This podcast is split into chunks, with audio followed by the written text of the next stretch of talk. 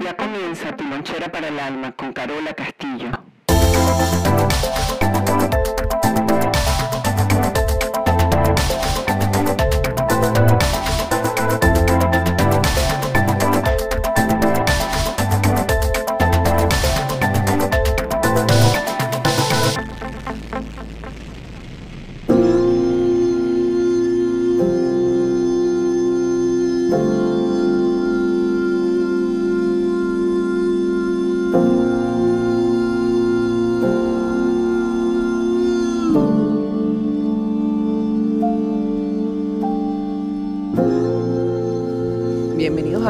Sea que se encuentren y haciendo lo que sea que estén haciendo. Esta es Carola Castillo y tu lonchera para el alma. Bienvenidos una vez más a otro podcast eh, de caminos, de conciencia. Me encanta tenerlos aquí, me encantan bueno, sus comentarios. ¿Qué les puedo decir? Eh, el trabajo social de esta servidora que que pueda llevarse a la acción cada propuesta que, tenemos aquí. Hoy quiero hablar de los tipos de crianza que van a generar diferentes estados de supervivencia en, en, los hijos, en los chiquitos. Todo lo que nos ha puesto en supervivencia y todo lo que hemos puesto en supervivencia va a tener conflictos tarde o temprano en las relaciones. Porque los padres tenemos que enseñar, sostener a los hijos, eh, que coman la parte de la cultura, los modales, la moral, la religión, dependiendo de la religión que nos toque, eh, si somos hembras o si somos varones, la lengua, la condición socioeconómica de, de cada familia, la educación, si llegan a estudiar o no estudian, o llegan a ser alguien o no en la vida a través de los títulos. Entonces estos pilares fundamentales en la supervivencia se van a reunir eh, y de nuevo son la familia, la cultura, la educación y la religión. De ahí viene todo el, el morral, la mochila que el niño va a sostener toda la vida para poder encajar en, los lugares necesarios para prevalecer y, lograr algo eh, dentro del clan. Quiere decir aceptación, reconocimiento, eh, que no lo juzguen, que no lo hieran y, y nos vamos protegiendo entonces más con la supervivencia que con las experiencias de vida. Entonces, hay un rubro de padres que tendremos la oportunidad de hacer que los chiquitos eh, puedan estar, que sería lo ideal, ¿no? Eh, la disciplina, enseñarlos, enseñarles como una cara de la moneda para que ellos decidan qué es lo que van a utilizar el resto de sus vidas. Por el otro lado, si hay unos padres que no son eh, restrictivos, sino que son darlo todo, eh, que, que, ellos no, no procuren nada, que ellos no luchen por nada. Son los padres complacientes, los padres que tienen mucho miedo en la crianza y creen que eh, dando de más, eh, llámese cosas materiales, es, es, es, que los límites se rompen, el niño o el adolescente no tienen la menor idea de lo que es un límite. Entonces, eh, no porque hayamos criado a nuestros hijos o nos hayan criado a nosotros, por supuesto, eh, de manera consentida, somos los más afortunados. Ese tipo característica de niño en la supervivencia no la tiene fácil, la tiene complicada. Porque imagínense cómo terminarán siendo las relaciones de pareja cómo terminará siendo la relación con los colegas de trabajo y cuál será su nivel de frustración cuando ahora se le pide compromiso, se le exige y esta persona nunca alcanza, bueno, nada de lo, de lo que se le propone. Entonces, todo lo que nos ha puesto en supervivencia tendrá relaciones profundas, complejas, porque de alguna manera creemos que nuestro captor, en supervivencia llamamos eh, el rapto, en ese rapto simplemente tenemos que amar al que tiene la puerta, la llave de la puerta, para dejarnos salir de vez en cuando. Ojo, y la puerta no es prisión. Estoy hablando de, me estoy refiriendo inclusive a hasta los pensamientos quedan encerrados allí. Nos hacemos la idea de que si este captor, eh, este señor, señora o, o familiar que me crió no hubiese estado allí, mi vida estaría mejor. Entonces, el que da de más como padres o, el que no da de más, sino que da la oportunidad de aprender desde, desde la disciplina, que tal vez el niño valora un poco más.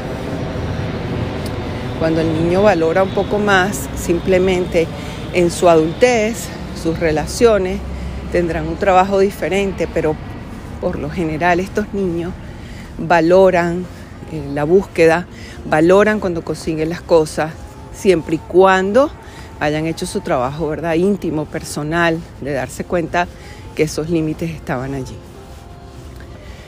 Eh, la jaula, ¿no? Pueden venir a abrir la jaula y salir eh, de, todo ese sistema de creencias. La pregunta es que si llegamos sin herramientas, si llegamos asustados y con miedo y sin confiar en nosotros mismos, siempre volvemos al mismo punto de referencia, si no me hubiesen criado así. Entonces lo que va a pasar de generación en generación es que los padres que entregaron demasiado son los hijos que ahora criarán a sus hijos sin entregarles demasiado, porque ellos saben que eso no los ayuda. Y en porcentaje les puedo comentar por la experiencia en consultas y por los años de, trabajo que los niños que han recibido de más la pasan eh, muy difícil, tienen, tienen mucho que, que, valorar, que arreglar, porque de nuevo ¿no? Eh, no va a haber respeto a nada ni a nadie y la frustración en estos niños, bueno, los va a llevar a un camino de mucho trabajo interno, de la manera que escogen a sus parejas, de la manera en que se comportan, también puede ser un problema de, obesidad, que comen lo que quieren, que simplemente creen que pueden controlar todo lo externo y nunca hay un, un detente, ¿no? Entonces, cuando estos salen a la sociedad, están menos entrenados que los que estuvieron un poco restringidos en, muchas cosas. En la supervivencia ponemos en juego nuestros sueños, nuestros anhelos eh, y siempre creemos que la vida pudo haber estado mucho mejor sin estos captores. Entonces no porque seamos buenos o malos padres, los hijos tienen buenas relaciones con sus padres. Y ahora podemos entender que es simple y llanamente por este estado de supervivencia, porque yo tuve que complacer, tuve que eh, exigir, tuve que ceder, tuve que renunciar, tuve que hacerte creer que todo estaba bien cuando yo me estaba tragando el vaso de tachuelas o de, o clavos.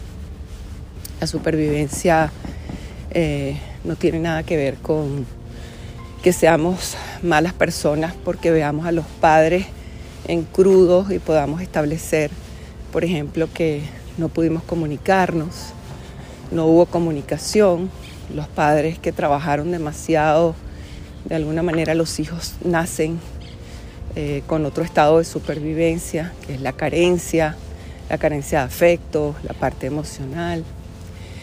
Y este trabajo queda en manos de nosotros mismos.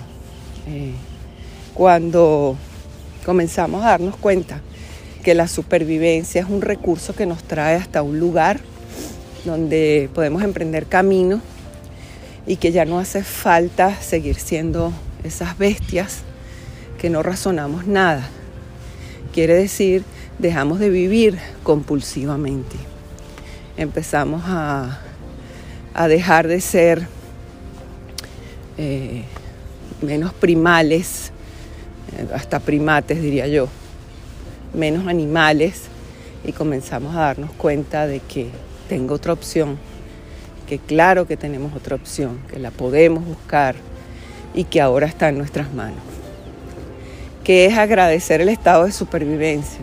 Bueno, tarde o temprano nos sentamos y decimos y empezamos a hacer una lista. en esa lista podemos decir en qué me ayudó, lo que me dieron eh, emocionalmente, espiritualmente, económicamente, bueno o malo, eso es ya el pensamiento del niño. Pero de adultos ya no podemos seguir pensando como esos niños. Ya es momento de crecer, dejar a nuestro chiquito a un lado. Siempre él va a estar allí, no va a crecer. El que puede crecer es el adulto y tomar decisiones. Y una de las cosas más importantes es recordar que yo tengo mi vida en mis manos, que puedo hacer muchas cosas, que puedo tomar decisiones y que el estado de supervivencia me enseñó lo opuesto y ya lo viví y ya lo entendí y desde ese lado que pareciera lo negro puedo ver la luz. Bueno, gente bella, pildoritas eh, de caminata. Eh, recuerden que la primera opción no sea sufrir. Eh, el que busca sufrimiento es porque no quiere sentir el dolor. Y en el sufrimiento no se resuelve nada. Cuando afrontamos y vivimos lo que nos toca con dignidad. Porque esta vida es para darle mambo, nada de, de mucha paz, y, sino es siempre emoción pura emoción, pura vida, movimiento. Bueno, cuídense mucho, gente bella. Un abrazo. Esta fue Carola Castillo y tu lonchera para el alma. Y recuerda que la primera opción no sea sufrir. Un beso, gente bella, se les quiere, a trabajar.